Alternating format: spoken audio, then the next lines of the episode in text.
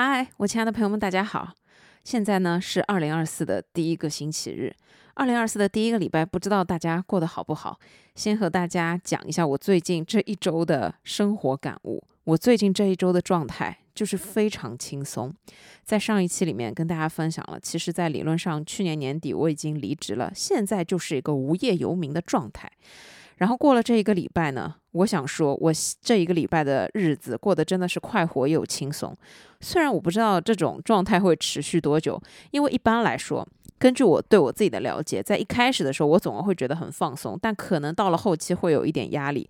虽然呢，对于未来我是充满希望，但没有任何打算，因为最近这个世道大家也晓得，所以就是我想说，先最近呢，把自己的一些状态慢慢的调整一下，慢慢的放松一下，就是传说中的 gap 一下，其实呢就是自由散漫一下，让自己怎么舒服怎么来，回归到比较简单的生活里面去，先感受一下生活的美好，快活一下。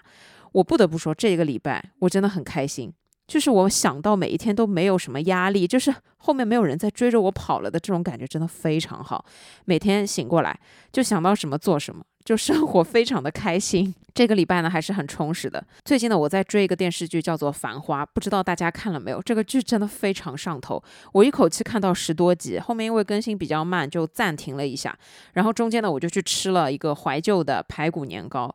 就我觉得这个东西现在来吃会有不一样的感觉。首先是你有了这个电视剧，会让你觉得做这件事情的时候好像更有趣了。前两天呢，我爸拍脑袋说我们要去金华兜一圈，去了一个叫金华兰溪的地方。这个地方其实很神奇，它其实是我妈妈的外婆的故乡。然后刚好趁着最近这段时间有空，然后拍脑袋说去就去了，就是一个说走就走的旅程。吃完排骨年糕，在回家的路上，我爸突然就说：“这样，明天七点钟起来，我们去金华。”就这样，我们就出发了。就这个地方其实是我妈之前去过两次，然后她一直说你有空了要带我去看一下。然后我就工作很忙嘛，然后周末又有很多事情要做，就一直抽不开身。休假呢也是出去玩，所以就一直没有机会。这次可以说说走就走了。其实我主要去的想法是陪我妈去一下故乡，我知道她很想让我去看一下这个地方。但是我发现我去了那里，虽然只有短短的两天。但我真的是体会到了完全不一样的人生，所以呢，今天想要结合，就是主要还是这一次去金华的一些经历，还有我自己的一些思考，来和大家分享一下。我觉得最简单的生活里面，最珍贵的是时间不变，还有我们的初心。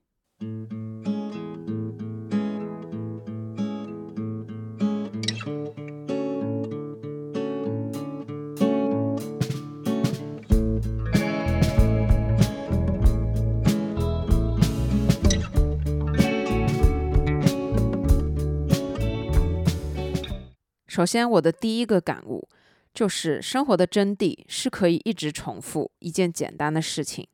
我觉得越简单的事情，它对现在的我来说越不容易，以及在这个简单上加上了一定的时间，会让我觉得这件事情更加的珍贵。生活的真谛是可以一直重复这一点呢，我想说的是，对于生活，其实我们每一个人的生活大差不差，不会相差的太远。其实每一天生活所需。你每一天要吃饭，要起床，要做家务，要出门。这些事情其实每一天都在重复，只要你身体健康，只要你的生活上没有任何的变化，这件事情可以一直重复。在我们的听友群里面，有人每天坚持自己做早餐，有人每天坚持分享好看的图片，有人每天坚持晨跑。当我们自己在重复生活的时候，你看到别人也在重复的生活，会给你一种鼓舞和一种让你好好生活的一种动力。虽然我觉得我自己的生活也是一直不停的在重复，但我总觉得我们在大城市里面的生活。还是稍微有很多的乐趣，有很多的改变，或者说有很多新奇的东西会发生。我们不一定每天喝同一个牌子的咖啡，我们每天吃的是不一样的早餐。我们就算是买面包，也可以有很多很多不停的选择。所有的这些不同的选择加起来，会是我们非常丰富的一种生活状态。但当我这一次到了真正的农村里面，就是兰溪，它是一个比较小的地方。它虽然有很多的明清建筑群，它有很多古老的历史背景，但是呢，它其实就是一种非常普通和非常接地气的农村生活。当我踏入到第一个这样的小村落里面的时候，最震撼我的第一件事情就是，我发现，在这样一个小村子里面，你几乎没有什么选择。什么叫没有什么选择？就是。在一个非常简单的村落里面，当我们走进去的时候，我会看到有一群老爷爷，他们坐在石头上面聊天。我可以看到他们每天都坐在石头上面聊天，在有太阳的日子吃过午饭的这个时间。然后我看到隔壁有一个小卖部，小卖部里面卖的一些东西就是很简单的一些饮料，很简单的一些酒啊什么的，盐啊这些农副产品，非常的简单。我可以想象每一家每一户可能油盐酱油用完了之后，就会到这个小卖部来买，他们也不会有其他更多的渠道。你再往里走，你发现每一家都在晒咸菜，都在晒腊肉，然后你就有这种感觉，他们日复一日，年复一年，一直在做重复的这样一件事情，就是每年都在晒咸菜，每年都在做一样的腊肠腊肉。你可以感受得到，你看到的所有一切东西都很简单，但是你足以知道，他们这些事情是很多很多年积累下来的一种习惯。在我看来，所有的这一切，你眼光所及的简单，它其实都不简单，它背后。都有着几十年甚至上百年的一个历史放在那里。虽然你可以感受得到这个村子里面很少有年轻人，就是我感觉那个村子里面最年轻的可能就是我爸妈这个年纪的人。然后你可以偶尔的看到一两个小孩，但是呢，你可能看不到跟我这个年纪的人在这个村子里面。可以说这个村子没有太多的年轻人的生气和朝气，它就是一个非常平常的村子。但是在我眼里，它就是一个历史感非常厚重、带给我极强震撼的这样一个村子。往里走呢，你会看到有一些人在家门口聊天，嗑着瓜子聊着天，一边做家务一边聊天。一路上一边走，我就跟我爸妈感叹，这个地方实在是有一点特别。一方面，它的历史感非常厚重；一方面，它的生活如此简单；还有一方面，就是这个地方的人非常淳朴。我刚走进去的时候，不是有很多老爷爷在石头上聊天嘛？然后呢，正好有一块石头空着。走过去之后，我发现石头上面印着的其实是十二节气。然后当我刚坐下来，有一个老爷爷就说：“坐在石头上的人要讲一个故事。”我说：“啊，原来还有任务啊！”然后我就很简单的用快速的几句话跟他们讲了一讲。我在城市里面工作，突然有一天离职了，于是呢，爸妈就把我带到这里来度假，所以我现在可以坐在这这块石头上。虽然就很简单的几句话，但说完之后，爷爷和我都情不自禁的哈哈大笑。那个氛围让我觉得很神奇。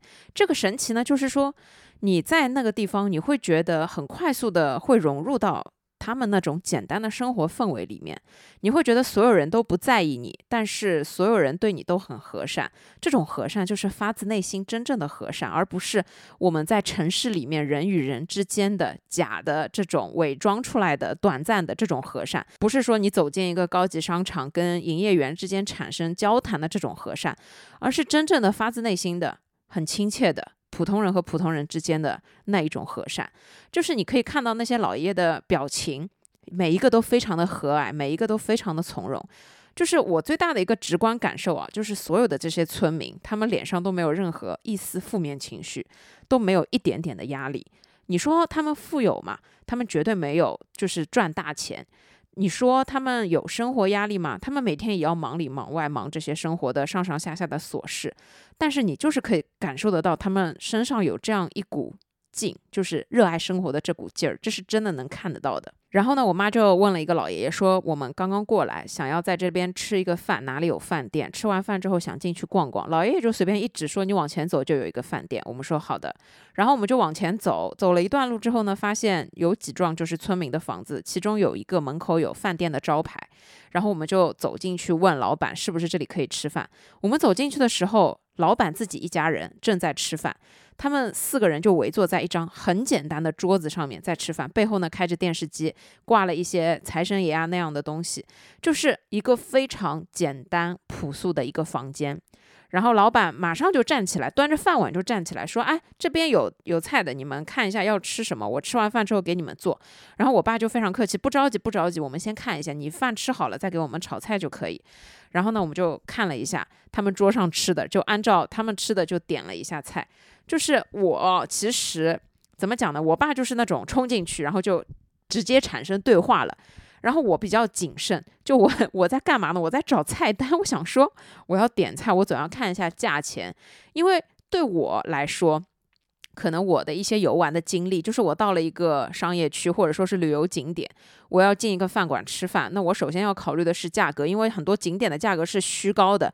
然后我的认知呢，就是只要有人做生意，他肯定是想赚钱这样的一个认知。虽然我不知道他菜卖多少钱，但我总要知道，我才可以去点菜，我要有个心理准备嘛。但是什么地方都找不到菜单，然后我抬头看到是有一个价目表，但是价格全部都贴起来了。这个时候呢，我心中就掠过一丝。紧张，然后我就问了老板，我说：“哎，老板，这个价格怎么都贴起来了？”老板娘就说：“哦，这是因为很多年之前，所以现在就贴起来了。”然后我问有没有白斩鸡，他说有的。我说：“那白斩鸡多少钱一份？”他说：“五十块。”那我觉得哦，还算是正常价格，因为之前在莫干山吃白斩鸡也要卖到七十左右。后面呢，我又问他桌上的那个大蒜炒豆腐干多少钱？我们全家都爱吃，一定要必点的菜。然后他就说这个菜十五块。然后我就突然放心了，我就觉得说，你看，我在内心深处就在想，你看我这个人，虽然说防人之心不可无，但我觉得这一刻，我觉得自己内心很像一个小丑，是因为我有一个叫做认知偏差的东西。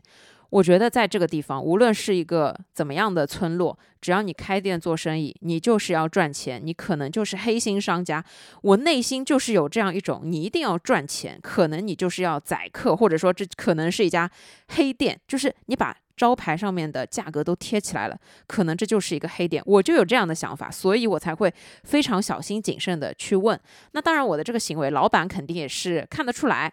后面呢，我爸又大大方方的点了几个菜之后，老板呢就一边写菜单，一边说：“我们开店做生意，肯定卖谁都是一个价，不会卖给你特别贵的。”他这句话说完，我又心想说：“嗯，你看，果然是我自己的想法比较多。”后面呢，我就在想，这种认知偏差真的挺神奇的，让我突然又想起来在东北的一件事。在东北的那一天，我们不是有一个司机载着我们从长春去长白山嘛？然后路上呢，就经过一大片的雪地。然后他就跟我们讲解，这边是出人参的。这个雪地里面，你看到的一根一根，其实都是人参。我当时一听到“人参”这个词儿啊，你们知道我一开始想些什么？我就在想，这个司机肯定是要卖人参给我们，或者是给我们推销人参。然后呢，我又一想，这是一个没有购物的旅游团，是不是真的没有购物？因为其实我内心也会打一个问号。后面呢，就聊了一下人参，我又说。人参可能也没什么用吧，我说这个东西还不如好好吃饭，巴拉巴拉，我就讲了一下。但是呢，团里的小伙伴就说，哎，人参这个东西确实是有营养价值的，怎么怎么样，就讲了一堆。然后呢，司机师傅又开始介绍，对这边呢有很多是什么野生的，还有养殖的，反正分很多种，什么林下参啊，讲了一大堆。然后我心想说，他肯定要卖人参给我们了。当然，这是我在心里面小声嘀咕，我也没跟他们讲。聊完这个话题，哎，好像也就没怎么样。没怎么样，之后到了酒店，跟我的小伙伴聊天，我就提了这个事，我说他是不是要卖人参给我们啊？然后小伙伴就说：“哎呀，其实不一定，他可能真的就是在给你介绍我们经过的这一片雪地是种人参的，仅此而已，你不要想太多。”后面呢，我又觉得说，嗯，可能是对，可能这就是我们的一个认知偏差。我觉得认知偏差这件事情真的好神奇，就是你以为的东西，并不是你以为的东西，别人说出来的东西，也不是你以为的东西。就是你听到他在说这些事情的时候，你已经在大脑里面开始做判断，这是基于你自己认知的判断，但却不是基于一个表达者认知的判断。所以这样的认知偏差，我觉得其实是发生在无时无刻的每一个细节角落里面。但是这次我去兰溪的所有经历，都让我明白了一件事情。越简单的事情，越可以颠覆你的认知偏差，越是可以打破你的认知偏差。也就是说，你其实并不需要太高级或者说太复杂的解释，很多的事情它就是越解释越复杂。很多的时候，你只需要非常简单的去相信，或者说需要非常简单的一个事实，你就能明白，其实真的它就是真的。其实你以为不一定是你以为，其实你。在经历的所有的感知，所有的当时的感受，才能说明事实真相是什么。那事实真相是什么呢？我们三个人在这个正宗的农家乐，为什么它是正宗的农家乐？因为它就是农村人家的家里面。客厅走进去的一个房间，里面摆了四五张桌子，我们就在那里吃的饭，正正宗宗的农家乐。我们三个人点了两个荤菜，一个白斩鸡，一个红烧鱼，另外呢三个素菜，一个炒菠菜，一个芋头，还有一个大蒜炒豆干，一共花了一百二十块。这一百二十块，我先不拿跟当地的物价去做对比，我也不管它在当地算不算一个什么样的标准，但是至至少在我的认知里面，真的非常便宜，绝对不可能五个菜。三个人只吃了一百二，这对我来说已经是上海十几年前的物价了吧？而且里面有两个荤菜，那个半只白斩鸡真的就是半只。在那一刻，我终于觉得这确实是一种非常珍贵的经历。虽然你说从上海开四个半小时的车到兰溪去看一下吃当地的农家菜，这件事情不一定值得，因为这个值得在每个人心中的分量是不一样的。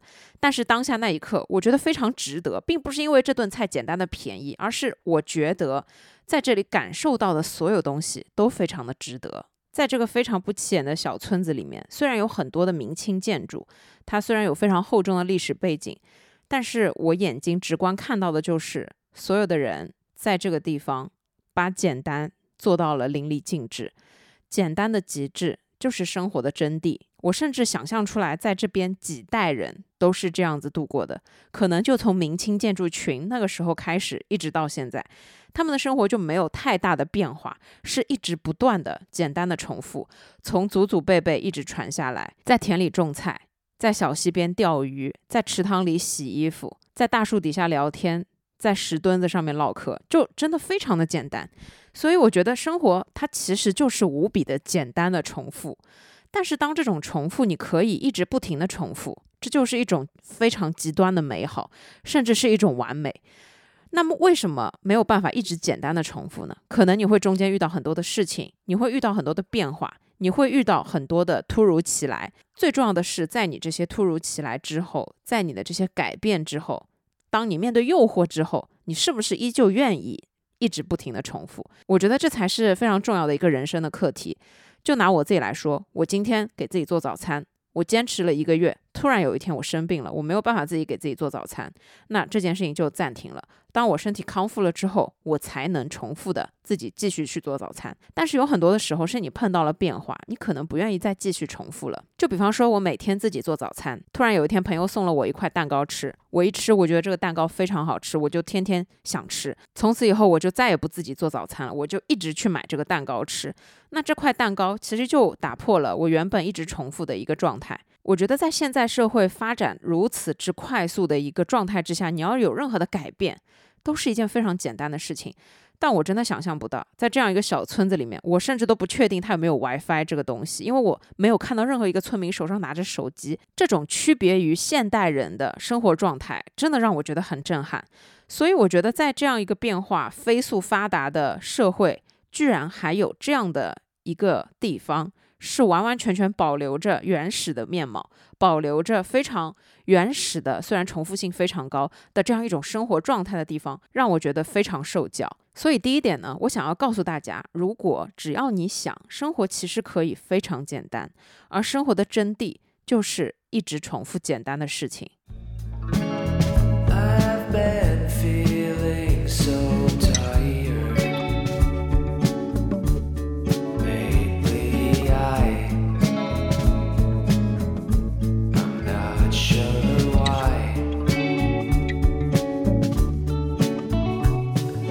第二点，我想说，无论这个世界怎么样，时间才是最宝贵的东西。说到时间，我认为时间是无形的，时间是看不见、摸不着的，但是它所带来的所有变化、所有改变，都是我们可以看到、我们可以体会得到的。时间它就是匆匆的过去，在经历的每一个我们都不觉得时间的流逝。就像现在我在跟你们讲话，我也体会不到时间在流逝。但是回过头来看到我做的所有事情，看到我说的所有话，你会意识到时光匆匆，你会有一些感慨，哇，时间怎么过得这么快？翻出一张五六年前的老照片，甚至十几年前的老照片。你会感慨，居然我自己已经长得这么大了，时间我真的看不见。但是日历从一九九零年到了现在二零二四年，就是这种感慨，这种回过头去回望的这种怀念、怀旧和所有的回顾，都能让你看见时间这个东西。为什么我觉得时间最贵呢？我们来说商业社会，酒越放越纯，年数越长，酒就越贵。我们来说火腿，我很喜欢吃火腿，然后火腿它也分。时间十个月、十二个月、二十四个月、三十六个月，时间越久它就越贵。包括还有很多其他的，像鱼子酱啊等等的，所有的这些东西，有很多的这样一些越卖越贵的东西，它卖的。不只是这个东西本身，它卖的就是时间，它卖的是时间堆积出来的这个东西的纯，这个东西的珍贵。虽然我们从广义上来说，不是所有东西都能越放越好，不是所有东西随着时间的增加都会越来越贵，但是我们从狭义的一个角度去看，确实有很多的东西它卖的就是时间。为什么我觉得时间最贵？是因为当我在那个村子里面走着走着，我经过一棵大树。我妈上前去一看，这棵树树龄已经四百零五年了。这个四百零五年可能是根据现在的科学计算方法来计算出来，但我觉得很有可能它实际的树龄是超过了四百零五年的。四百零五年是什么概念呢？就是在我的认知当中，我之前去灵隐寺，我也看到了很多百年大树，我记得也有一棵好像是八百年还是几百年，但是在这么小的一个地方，在这么小的一个古村落里面。我往前随便一走，随便一拐弯，随便抬头一看，我就看到一棵四百零五年的香樟树。我真的还是觉得非常非常的受震撼。而且呢，在它的树下，就是村民放着一堆砍的那个柴，就是堆在那边，就是放的井井有条，就是是有管理的。你可以感知得到，他们可能定期会在那里砍柴，所以就整理的非常好。隔壁呢有两个阿姨在洗菜聊天，一边切红薯的皮，然后一边在聊天，就是这个场景。会让我非常的觉得恍如隔世，在这样一棵四百零五年的树下面发生过多少事情，有经过多少人，就这个是我靠想象都想象不出来的一件事。但是当时我感觉得到的就是时间就是一种这样有力量的东西。那我们再来说到为什么我觉得时间最贵，是因为在我的一生中，我现在已经活了三十多年，如果把每十年作为一个分割点来看，我会觉得。我这一生过得还不够丰富，我会觉得我这一生好像没有做出任何怎么样的事情。当我年底离职的时候，我看到我的工龄是十一点五年，我当时心里想的就是，这十一点五年虽然只是一个简单的数字，但是对我来说，它却是成就了我到目前为止所有认知的非常重要的一个组成部分，可以说是最重要的组成部分了。因为在十一点五年之前，我大学刚毕业。当时我的认知可以说是在社会的底层，虽然是大学毕业，但是我对于社会的认知、对于生活的认知、对于自我的认知、对于世界的认知，都是在底层，可以说是毫无认知。而在这十一点五年的积累，在所有遇到的人和事情里面，它成就了我有今天所有的所思所想，有我看所有东西的想法。所以，我那天看着这一棵四百零五年的树，我突然意识到的是，时间真的最宝贵。我们在说，我买一瓶酒，这瓶酒如果我买回来一直放着，放十年，它可能价格就会往上涨好几倍。对吧？这就是为什么很多几十年的高纯度白酒越放越沉，越放越贵，最后要进拍卖行，现在根本是买不到。这次呢，正好我妈有一个朋友，他也是在兰溪这个地方的，他是在我妈妈外婆的老家隔壁的一个村，离得不算远。但是呢，之前他和我妈是工作认识的伙伴，他呢在老家有这样一个认识的做酒的师傅，已经做了几十年酒了，然后每一次他都会。从那个师傅那边拿酒来，然后分给身边的朋友，卖一些给认识的朋友，就是做一下很小的这种生意。他这边的酒呢，我之前喝过，都是一些自家做的粮食，荞麦啊、大麦、小麦啊、高粱，然后自己酿的酒。在这边要提一下，未成年人不能喝酒哦。那这次呢，正好有时间，我们就去了这个叔叔家里面专门放酒的，算是一个仓库吧，去看了一下，参观了一下。这件事情带给我什么感受？就是之前两年，这个叔叔从精华给我们带酒上来，我是没有任何感觉的。我会觉得这瓶酒已经在我家里面了，我完全不知道这中间要经历什么样的过程。就比方说酿造需要时间。它装罐之后放着也需要时间，不是马上就能喝的，它要放两年、三年、五年，有各种各样的时间才能喝。这次呢，去参观这个叔叔的酒窖，他就跟我说，里面有几个酒其实都不是当年能喝的。然后他分给我们一些酒，然后还跟我说，这个要放多久，那个要放多久。我一听什么这个酒要放两年啊，那个酒要放五年，我会觉得我不知道为什么我对于时间这件事，现在听到还是会觉得这对我来说仿佛是一种无形的压力。我会觉得这件事情很难，我会觉得这件事情仿佛不可能。后面呢，我们又聊到，因为我妈也有其他的叔叔是喜欢喝的，然后当年呢就从他这边拿了一些酒，其中呢有一大罐放了五年了已经，然后他们觉得说要再放五年再喝。这个时候我突然意识到。放久一点，用时间这个概念把它加在任何东西上面，这仿佛都是一件非常难得的事情。我就简单的来说，我如果今天从叔叔这边拿了一瓶酒，我拿回家直接喝，这一定是一件非常简单的事情。我如果把这瓶酒珍藏起来，藏了两年，我再拿出来喝的时候，我的整个感受一定是和我今天拿回来就喝完全不一样。我会觉得说，它经历了两年的时间，我甚至会开始思考，在这两年里面我收获了什么。在喝到这一口酒的时候，这已经不单单是一杯饮料，这可能是对我自己这两年的一种总结。那我觉得说，对我来讲，如果你让我把一样东西放在那里，放五年之后再去开封，这件事情对我来说就已经很难了，因为这种对于未来不确定性的。想法会让我觉得说这个世界太容易变化了，就那么一件简单的事情放在那里不要动，放五年，我会觉得它其实很难，它其实很不容易。所以我觉得酒越放越贵，它也是有道理的。你要去随时随地的用它、喝它，这是一件很简单的事。但是你要不去喝它，让它存放着，让它密封着，随着时间的过去，这件事情其实是越来越不容易。其实呢，我平时也不太喝酒，所以对于这件事，我也其实没有太大的兴趣。但是当我了解了它越放越久，而且它存放其实是一件我觉得没那么简单的事情之后，我会感受得到，时间确实是最宝贵的一件事情。无论世界怎么变化，对我来说，对我们每一个人来说，时间它都是最宝贵的。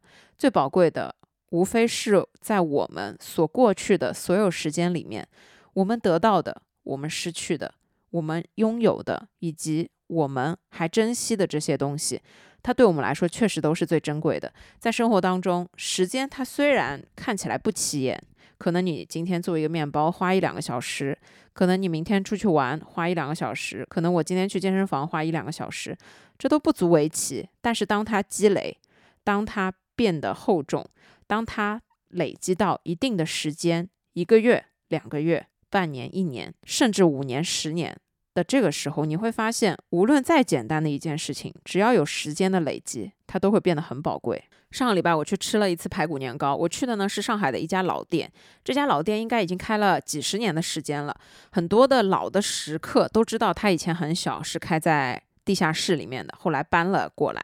网上呢可以看得到这家店收录了十九年，但其实有美食点评软件这件事情也才没多少年。在上海，其实好吃的东西并不少，可以说是很多很多。但为什么我会觉得这样一家排骨年糕店其实是有点不容易的？因为它有很多的对比，就比方说小小的葱油饼、小小的鸡蛋饼，很多这样的摊子。他们没有办法做大，可能是由于种种原因，可能是因为地理环境受限制，可能是因为自己的后代没有办法承接，也可能是因为很多其他的原因，没有找到好的土地等等。但是如果你要日复一日的去坚持做这样一件事情，那相比之下，日复一日的坚持，并且一代又一代的坚持。这就是一件非常难的事情了。这家排骨年糕店，据我爸所说，他小的时候就来吃过。这句话到现在已经四十多年了，所以我觉得这就是一件非常不容易的事情。虽然呢，在这个世界上，也不是所有的事情都能用时间这个点来衡量，也不是所有的事都可以随着时间的增长，它就变得越来越宝贵。就比如说公司的一个老员工，他干了十年，他干了二十年。但是他可能不如来的一个新人这样的受到公司的重视，很有可能是因为你老员工已经跟社会脱节了，但是你的新员工可以把现在正在发生的事情带来公司，把它做得更好。那这个价值肯定是比老员工更高。但我想说的就是，时间很宝贵的这一个定义，也是对我们每一个人自己来说的。没有一个人会因为别人去坚持一件所谓的事情吧？我觉得这件事情非常难，但是一定是他自己想要去坚持。我们就拿排骨年糕店来说，一定是每一代人自己也想要坚持传承，想要坚持去做，我们才能看到它的规模变大，我们才能看到它是百年老店或者是怎么样。但是如果你家里面从小做这样一个糕，你传到第三代传不下去了，其实不是因为传不下去了，而是因为这个第三代他有自己的想法，他可能不想要做糕，他可能就想做饼，甚至做面，所以。就不一样了。那所有的这样一些时间概念，我觉得放在别人身上其实是不作数的。你必须要放在自己的身上才算数。什么意思呢？就是当你自己想要坚持的时候，只有自己可以坚持得下去。别人再怎么说，你可能都不一定坚持得下去的。这就是自己对自己的要求。今天这瓶酒给了我。说好要放五年，那我就去放它五年。无论这五年里面发生什么，我都不开，一定要五年后才开。那么五年后我所收获的这样一瓶宝贵的酒，就是对我所有这五年付出的。保护好它的这样一种认可。如果我是一个贪酒的人，今天打开喝一点，觉得剩下的可以再放五年，那这瓶酒绝对放不了五年，可能一个礼拜就被我喝完了。所以时间最贵。我想说的是，在它的背后，贵的不是时间，贵的是人的坚持，贵的是我们每一个人对自己要求的坚持，对自己各种行为的坚持，以及内心深处坚持我们想要坚持的东西，这样一个非常重要的因素。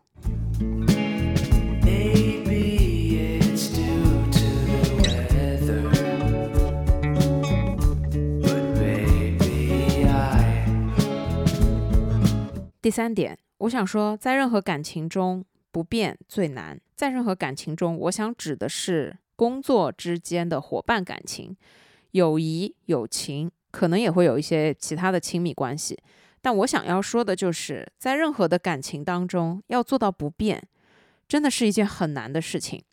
就像我之前跟大家分享的事情，被改变。被这个时代改变，被这个世界改变，其实是轻而易举，其实是很简单。你想要改变，其实也非常的简单。但是你想要不变，却是可能你要付出一些什么，可能它并不是一件这么简单的事情。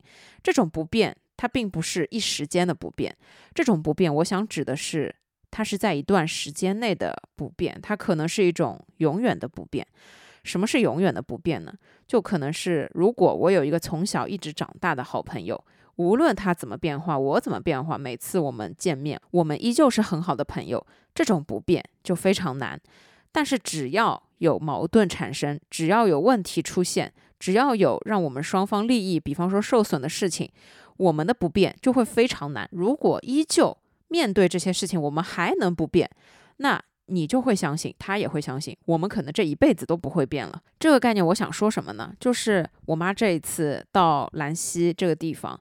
他有认识很久的一个工作的伙伴，但是他其实也只是一种工作的伙伴，我也不确定是不是算真的很好的朋友，因为据我妈所说，只是以前工作上面认识的，一起共事了很多项目。我们到兰溪的那天，我妈说等我们到了之后，我打一个电话给叔叔，我说这样会不会太不尊重人？因为在我的时间概念里面啊，谁如果来当天约我，一定是非常不重视我的一个表现，可能就是不太尊重我，就是我觉得是我空到没有什么事情做了，我突然想到。要约谁？就我可能会去当天约我身边特别熟的一些朋友，但是一般性我是不太会当天去约人家出来的。后来我妈就说没关系的，我当天约呢也只是因为为他着想。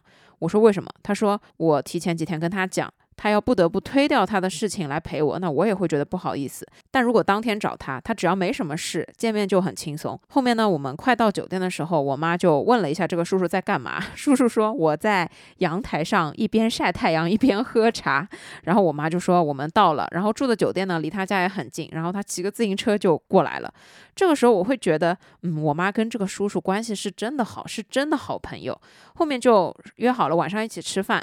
吃饭的时候呢，就聊了一下第二天的行程安排。我妈说，首先她要帮忙代购一下酒，然后呢，早上想要去一个叫油布老街的地方看一下。然后呢，在这个叔叔的安排之下，她说也去叔叔家里的那个村子看一下。我们说好。然后第二天呢，这个叔叔就陪着我们一起。这样说好了之后，第二天早上呢，我们先出门吃早饭。我妈呢说，吃完早饭之后，隔壁有个菜场，我们进去买豆腐干，因为豆腐干是兰溪这个地方的特产。我们还没买豆腐干的时候，叔叔就已经来电话了，说他已经到了那个地方，就是带我们去看他家里的那个地方，怕我们找不到，于是就发了一个定位。然后我们匆匆的买完东西回酒店退房，就赶过去了。还好路不是很远，就开过去十分钟就到了。到了之后呢，我就看到叔叔在路旁边，然后等着，然后边上停着他的自行车。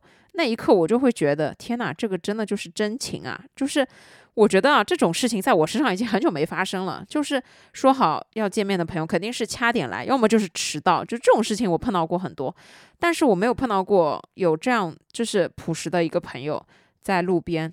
就是很早早早的就到了，然后就在那里等候。就我觉得这种时刻真的就跟电视剧里面演的一样。后面呢，这个叔叔就带着我们进去参观了一圈，然后也让我觉得非常的震撼，也是看到了很多的古建筑，然后也听了很多的当地的一些故事，让我对于他们当地的一些习俗有了一些概念吧。然后呢，就分别了，我们还要再去一个老街。在分别的时候，我能感受得到这个叔叔就是真的非常的淳朴，他就跟。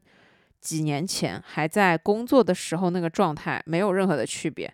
我觉得对我妈来说，我妈因为做人特别的怎么说呢，到位，所以呢，她所有的这样一些朋友，就是就算她退了休，也其实依旧是朋友。只是因为我妈她不太好意思麻烦别人，但是呢，也有几个她以前的同事，现在每年也都不会忘记固定的来送一些水果啊，或者是别的东西。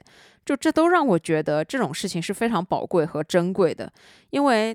在感情的这件事情里面，就我们是泛指的感情啊，就是包括了友情啊、同事的情谊，在这些事情里面要变化，就是随时随地一个项目没谈妥，或者说你的身份转变了，或者说你的职能、你的岗位转变了，你们之间的关系转变了，瞬间这些改变就会一下子产生，会立刻改变，人变起来是非常快的，但是在感情中不变才是最难的一件事。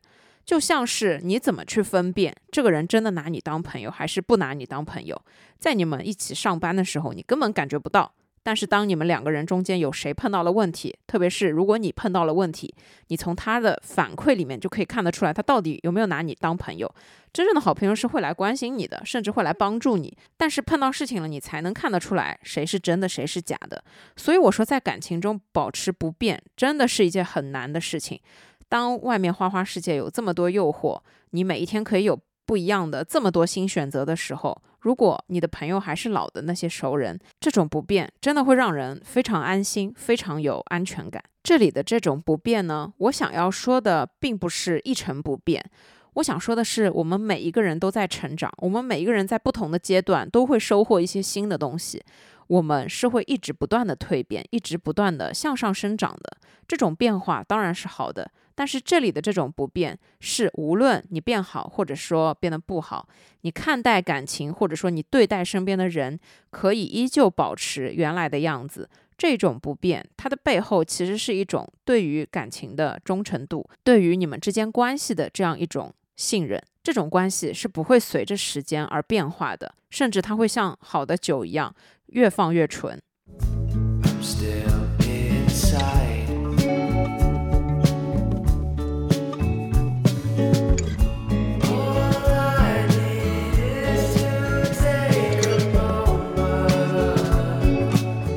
第四点，我想要说，所谓的不忘初心，其实是为了自己。不忘初心这件事情，就是说起来很简单，而做到非常难的一件事。什么是真正的不忘初心呢？就是我在做一件事情之前，我自己知道是为什么要去做这件事，然后我在做的过程中一直不忘记我为什么要做这件事，这样我就不会为了任何其他的目的而去变化改变。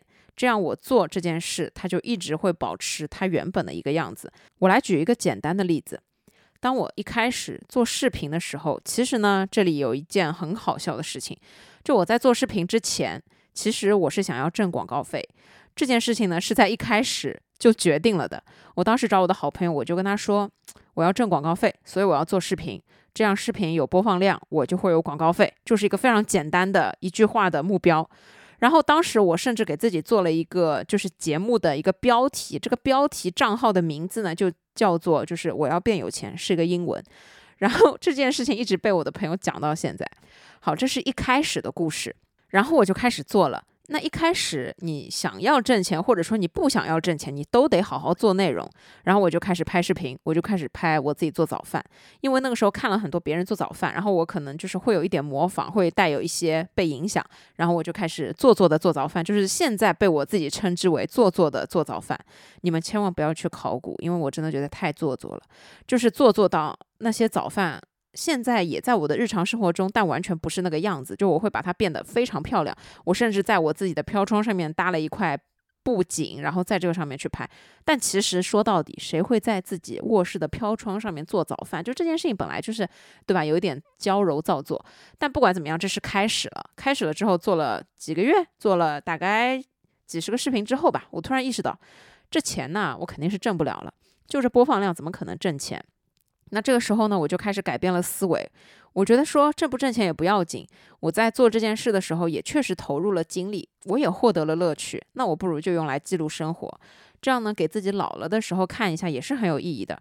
而且更重要的是，有的时候我出去玩，我的奶奶并不知道我在外面玩。那有的时候我做成视频，我回家放给她看，她看的时候也会，对吧？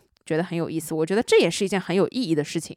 然后我就抱着以记录生活为目的开始做视频。好，从这个时候开始，我就已经忘记了那个要赚广告费的目标，我就开始以记录生活作为我的初心。因为在这个时刻，我问了一下自己。你到底是觉得什么东西更重要？我我觉得记录生活可能是更重要的，所以呢，这就变成了我当时的一个真正的初心。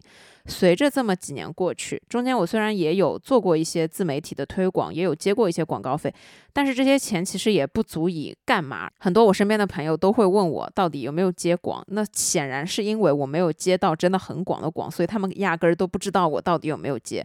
其实我也接过，我接过那些真的我自己在用的产品，我也接过那些我自己很喜欢的产产品，但是因为这些东西是有限的，非常的局限，所以其实也并没有掀起太多的风浪。一直到现在，我想了一想，我做视频的目标到底是什么？我觉得不忘初心的话，一定还是去记录我的生活。所以呢，我就把这一件事作为我真正的初心，一直坚持下来。我每一次在纠结的时候，我都会问自己一个问题：你的初心到底是什么？我觉得我的初心是记录生活，所以我就会去拒绝很多的东西，我就会去面对很多的事情啊，就算了算了，哎呀，这次要不算了算了。甚至用我的朋友的话来说，就是一开始呢，这个人想要赚钱去做这件事，但是真的做得出来可以赚钱了的时候呢，他又不要赚了。对我觉得我就很矛盾，但我想要说的就是。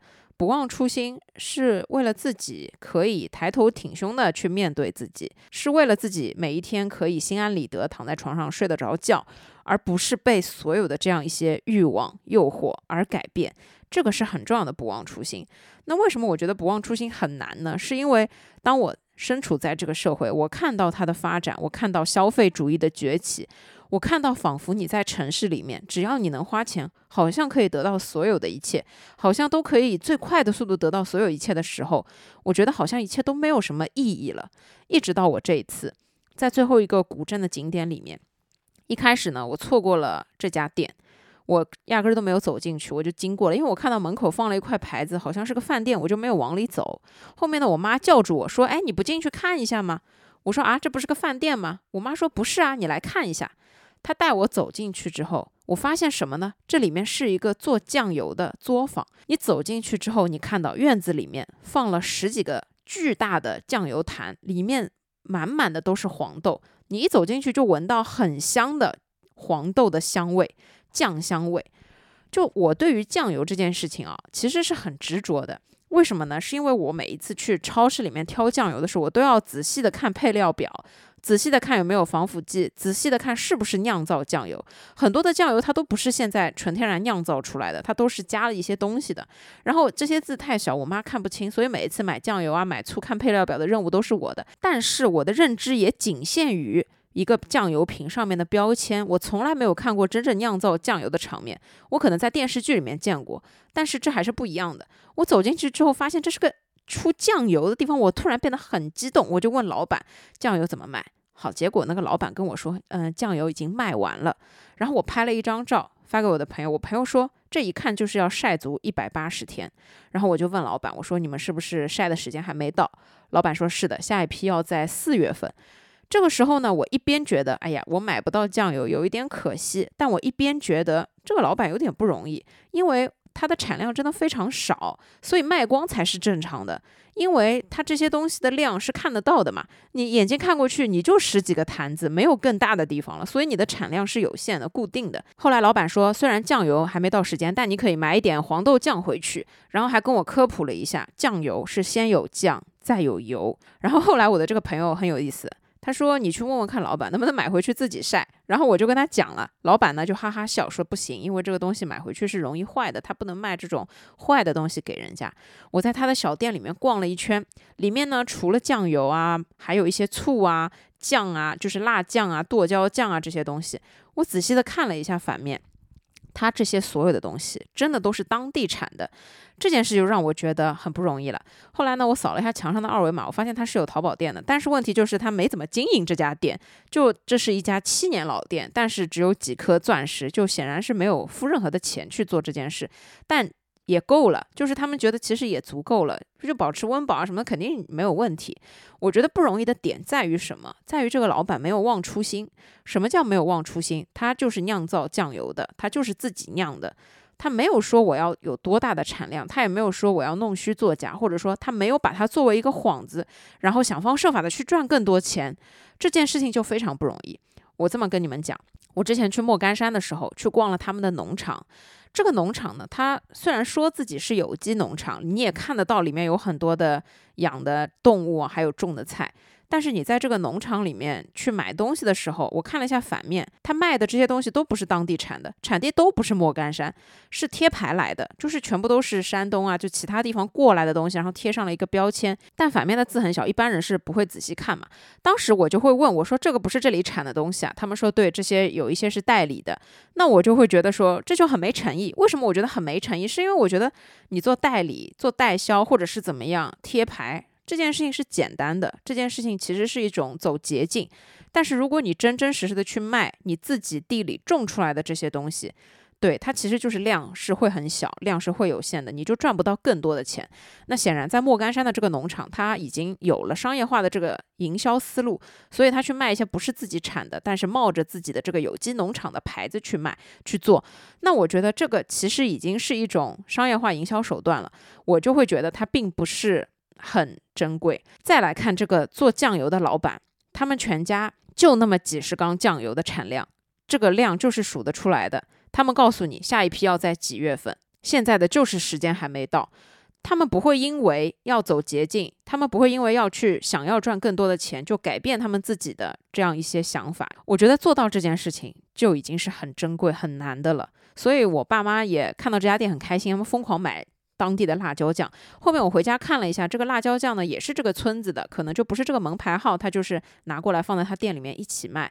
因为当地村民之间的这种关系啊，你能体会得到，就真的是很和谐。然后就是大家都不争不抢的，就开店也都非常佛系的。有几家店开在一起的，虽然价格都摆在那里，那老板不在的，老板可能就到哪里去打牌去了。然后剩下呢，就有其中的一家店会帮他们几家看一下生意。这样一种非常和谐的这种社会，你甚至都不需要担心他们之间会不会矛盾，因为看起来大家都是一样的心平气和，大家对于生活都是一样的平常心。这件事情让我感受到的是什么？让我感受到的是去坚持不忘初心。这件事情真的很重要。我以前一直觉得改变很简单，你要去做一个不要轻易改变的人。现在我觉得更为重要的是，你发自内心的不想轻易改变，不想要动摇，这样你才真的能做到这件事。所以现在回头看，有一句话叫做“不忘初心，方得始终”。这句话说起来非常简单，但我真的觉得你要去践行它，你需要很久的时间，甚至你可能需要用一辈子的时间。有很多的时候，初心不改，在很短的时间内，你可以做到初心不改。但是把时间线拉长，你中间会遭遇各种各样的挫折，你会遭遇各种各样的诱惑，你会遭遇各种各样的事情。在面对这么多事情之后，你是不是还能做到初心不改呢？这真的就很难讲了。所以，不忘初心是为了自己。这句话，我想要和你们共勉。我想要告诉大家，同时呢，也是告诉我自己，在我没有办法做很多决定的时候，我觉得我需要这句话来提醒我自己。这也是可能我目前这个阶段最需要的一句话。说到底，在自媒体那么发达的时间，你要去接单，你要去接广，已经。不算是一件很难的事情了，因为它的门槛逐渐在变低。那这个时候难的是什么？难的是去做选择，难的是去做那些你自己喜欢的东西的推广，而不是所谓的硬广。这个是需要靠自己去分辨，也是需要靠自己去拒绝的。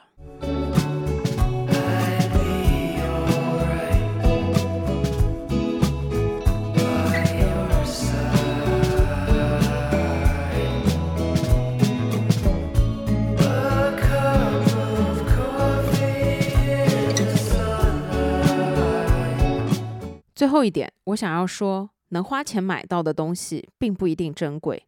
最珍贵、最宝贵的东西，一定是无价的。这一次的兰溪之行，我得到了哪些无价的东西？我来和大家分享一个故事。这天呢，跟我爸妈从明清古建筑群这个村子吃完饭，逛了一圈之后，我们呢就开车去酒店。这时候呢，我们开到了一个镇上，我看见有杂货铺，我说我要下来买瓶水喝。然后刚好边上有卖水果的，然后我爸妈就说一起下来走一走，逛一逛。然后我们就看到有一个馄饨摊。这个摊子的样子就很像是我小时候开在小区门口的，你上面搭一个棚子，然后下面摆几张简单的桌椅。小馄饨呢五块钱一碗，边上还有一个葱油鸡蛋饼，是六块钱一个，中间全部都是鸡蛋。我爸呢就被那个饼吸引了，其实我一点都不饿，其实我爸妈也完全不饿，但他们就想尝一下这个味道。买完水之后呢，就在那边，我爸要了一个饼，然后就坐在旁边吃。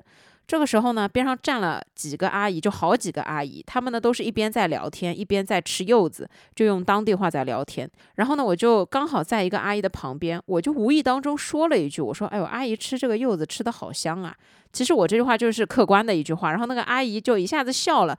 然后马上转头就塞给我两片柚子，我当时就震惊了，我心想说哇，这人和人的关系也太亲近了吧。然后我就很高兴，疯狂谢谢阿姨。然后我阿姨看到我妈在旁边，哎，又塞给热情的塞给她两块。然后我妈也很激动，哦哟，谢谢谢谢。就本来我妈对于这个地方就已经是有滤镜的，然后这一刻会让他觉得，哎呀，这些乡民真的是很亲切啊。我呢是一个很喜欢吃柚子的人，我是一个挑柚子的高手，就是我在水果摊挑柚子，就是一挑。一个皮薄，一挑一个水分足，这个呢也是因为我妈很喜欢吃柚子。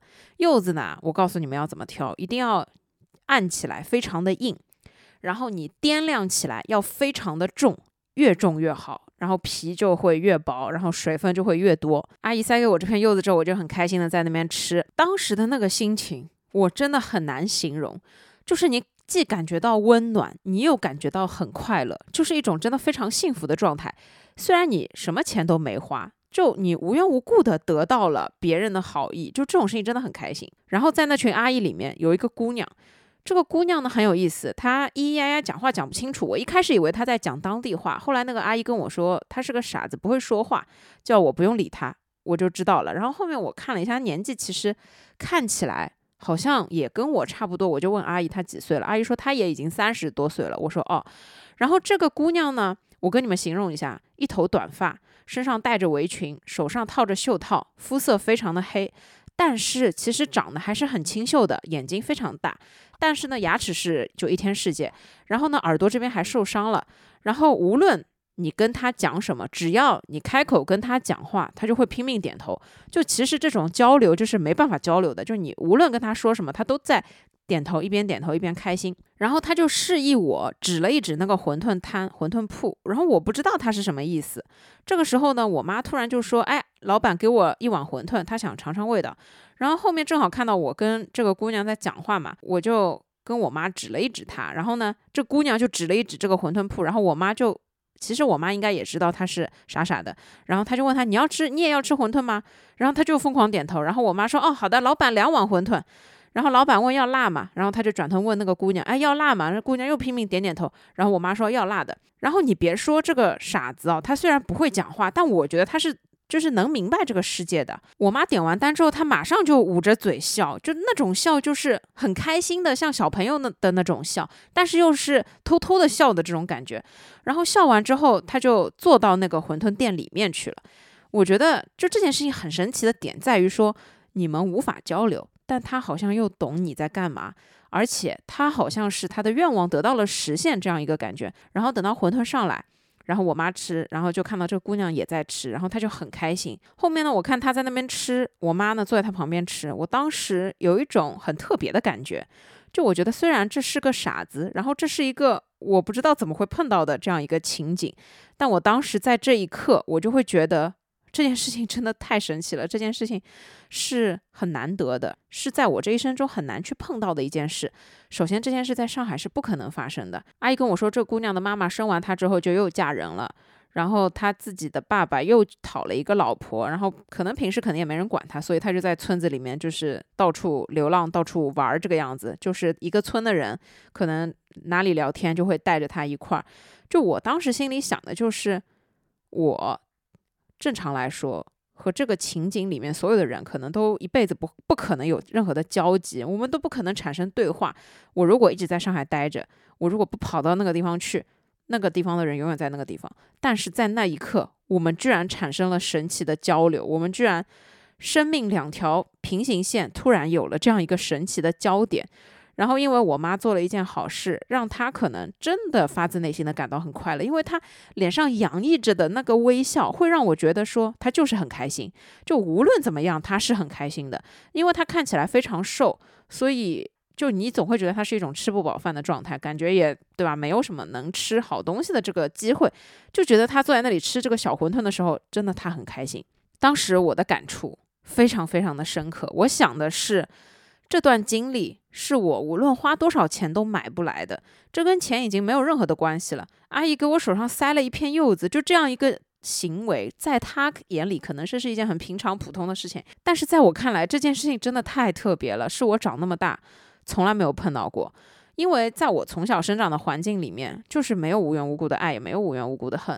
可能认识的亲戚朋友会愿意分你一个东西，但是这样一个陌生人，八竿子打不着的一个陌生人，愿意分给你他在吃的水果，就这样一个行为，会让我觉得人性本善。后来呢，吃晚饭的时候，正好有一个服务员是当地阿姨，不知道怎么就聊起来。我说前面在一个老街里面花一块钱买了一个柚子，我很开心。然后后面阿姨就说，在这里柚子不值钱。我说为什么？她说在这里铺天盖地，全部都是柚子树，农村里面最多的就是这种柚子和橘子，已经没有人要吃了。我就很好奇，我说为什么没有人要吃了？他说，首先是因为我们这里人少，就是这个柚子产量实在是太多了，而且它一年比一年多。就你们去想嘛，一棵果树，它第一年可能结两个柚子，那它第二年就有可能结八个。随着年数增长，它结的柚子是成倍增长的，所以就已经没有人要吃了。可能一开始大家还会吃两个，后面呢就觉得，哎，首先又酸又甜，又没打过药，就味道也没那么好，肉呢也不大。所以一开始我还奇怪，经过这么多的柚子树，上面结的全。全部都是柚子，居然没有人采下来吃。然后我听阿姨这样一讲，我才明白哦，原来这东西在这边，一个是没人吃了，一个就是因为大家从小吃，已经吃的不要吃了。就我想了一想，任何东西给我每天吃，我肯定也不要吃了，就不真的不稀奇了。我说，哎呦。在我们小区里面，只有一棵枇杷树。那个枇杷每年呢只结一次果，然后那个枇杷我抢都抢不到。有的时候运气好能采到一两个，但大部分时候都被别人已经采光了。但我想说的是，虽然这个柚子不值钱，但阿姨也可以不分给你，对不对？因为我跟她平白无故又不认识，只是一个陌生人。但是他对我的这个善意，我是不会忘记的，而且对我来说，它非常的珍贵。后面第二天呢，我妈的朋友这个叔叔把我们带到了他从小长大的这个村子去看了一下，然后还去他妈妈家里看了一下，顺便呢，他让他认识的村民朋友从地里面直接摘了一点他们当地的这个青菜给我们。当时我妈拎着这一袋的青菜，我能看得出来，她真的非常感动，因为我觉得这样一种深厚的情谊，真的是在大城市里面很少见到，就是对我来说非常珍贵的。这一刻会让我觉得说。所有珍贵的东西都不是花钱你能够轻易得到的。你花钱能买到的东西，真的其实我觉得也没有那么的宝贵吧。而我觉得像这样一种花钱根本买不到的东西，才是真的非常无价的，才是真的非常珍贵的。这就让我想起来，我有一个崇明的好朋友，我有一年冬天去崇明找他玩，然后他就带我去了他爸妈家里面乡下那块地，就外公外婆还住在那里。然后我走的时候，他妈妈就在我的后备箱装满了一后备箱的青菜啊、芹菜啊，还有很多很多的红薯。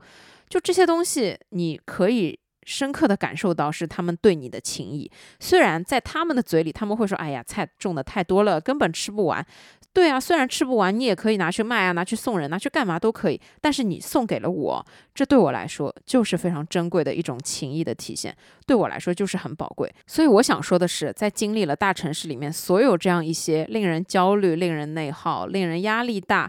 各种各样复杂的人际关系之后，你到这样一个小乡村里面去体会到，甚至陌生人之间都有的这样一种简单快乐的情谊，真的会让你觉得世界非常简单，会让你觉得人生非常值得，会让你觉得人和人之间没有这么多复杂的东西，生活的本质就是很简单的，会让你觉得你这一辈子就算什么都没有，好像也足够了。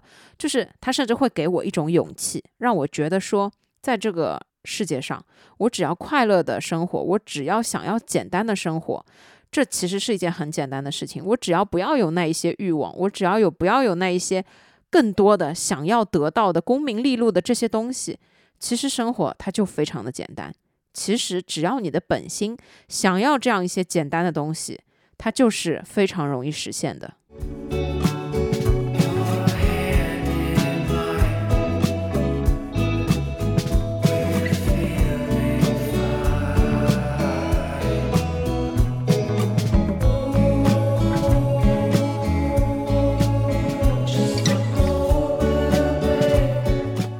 好了，我亲爱的朋友们，我想来跟大家总结一下这一次呢去金华兰溪这个地方，它可以说是一次非常特别奇妙的体验。它已经完全超出了我对它的期待。之前为什么迟迟不去？没有时间啊，没有机会啊，可能也只是一些借口。更多的是我觉得金华这地方我小时候去过啊，应该也不会有什么特别的吧。但是最让我觉得颠覆我认知的是，我觉得是现在的我对于很多的事情。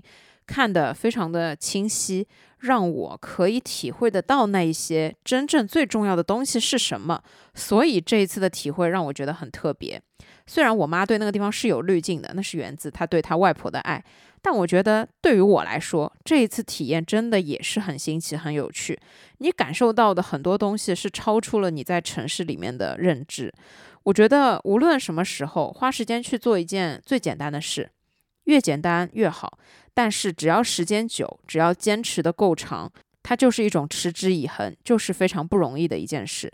在这些小村子里面，我能看到的就是，当世界在快速发展的时候，你坚持自己不要改变的那一个部分才是最难的。你要一直保持自己的初心，这就是最难的。最重要的是，这一趟旅行对我来说，最重要的是让我明白一个道理。每一个人对于生活、对于追求幸福的标准都是不一样的。但无论如何，在你现在所处的生活里面，过好自己的每一天，这就是最普通平淡的幸福。生活可以很复杂，但是生活也可以很简单。一切只源于你想要什么样的生活。你可以每天喝不一样的咖啡，喝不一样口味的奶茶，但你也可以每天只给自己泡一杯同样味道的茶。乏味。无聊，这都是社会的评价标准。只要你能够做到迎合你自己的评价标准和迎合你自己的价值体系，那么你的每一天都是最丰富的，那么你的人生就是最幸福的。我这次最大的一个感触就是，我看到有很多的年纪很大的人还在河边洗衣服，还在用最古老的方法洗衣服的时候，我觉得他们蹲着非常的吃力。我就在想，为什么？不能买一个洗衣机，或者是怎么样？但是我转念一想，你给他们一个洗衣机，其实未必是幸福。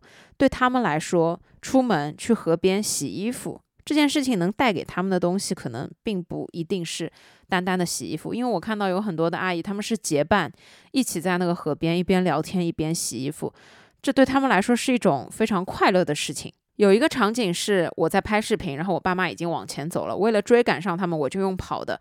当我在跑过这群阿姨的时候，我看到他们边上有一棵巨大的柚子树，上面结满了柚子，我就下意识的喊了一下：“我说妈妈，你快看，这棵柚子树上全都是柚子。”那个时候，就那群阿姨爆发出了很明朗的笑声。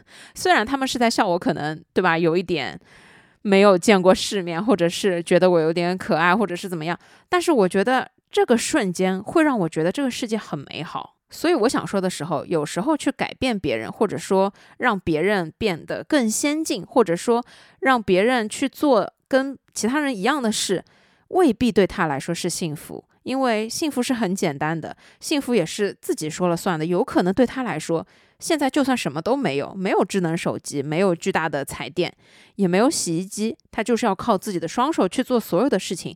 但这样的每一天才是他最需要的，这样的每一天他都是最幸福的劳动人民。所以有的时候，我觉得我们不能想要太多的东西，我们也不能去衡量别人很多有的东西。我们要看齐的只有我们自己的标准，我们自己对于幸福的定义是什么？只要我们能坚持我们自己对于幸福的定义，那我们就会收获幸福的每一天，我们就会幸福、开心、圆满的人生。人生也不过就是这样。而我觉得人生中最重要的是，可能我们所在的环境里面，所有的一切东西，所有的一切物质，所有的一切条件，所有的一切。我们的成就等等，所有的这样一些东西都可以被拿来比较，但唯独幸福是没有办法拿来比较的，因为幸福，真正的幸福，只有自己知道，只有自己发自内心的清楚自己是不是真的幸福。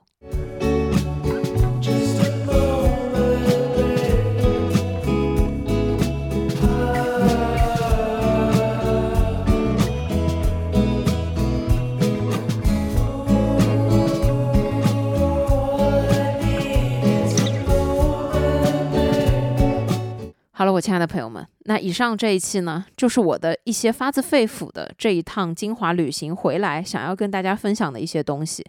我觉得生活这件事情就是很神奇，它可以让我每时每刻都有不一样的新体验。在我看到这个世界的多元化，在我看到这个世界有这么多人还在遵循着自己最简单、最单一的生活法则、生活智慧的时候，我才会觉得。这个世界真的很美好，并不是所有人要达到一样的高标准，并不是所有人要赚到多少多少的钱，也并不是所有人需要有功成名就，需要获得怎么样的高职位、高收入才是成功，才是幸福人生。不是的，每一个人的幸福人生真的都不一样。但是只要你能过好自己的每一天，你能过好自己的日子，那你一定会有幸福人生。亲爱的朋友们，二零二四刚刚开始，希望我们可以手拉手一起努力，一起去看这个世界，一起去体会生活中的种种甜酸苦辣都要尝。好了，我亲爱的朋友们，无论你现在处在什么样的情况之下，我都祝你可以一切顺利，祝大家天天开心，祝你们有愉快和通畅的一天。一定要记得精神健康和身体健康也一样重要。那我们就下一期再见吧，拜拜，爱你们。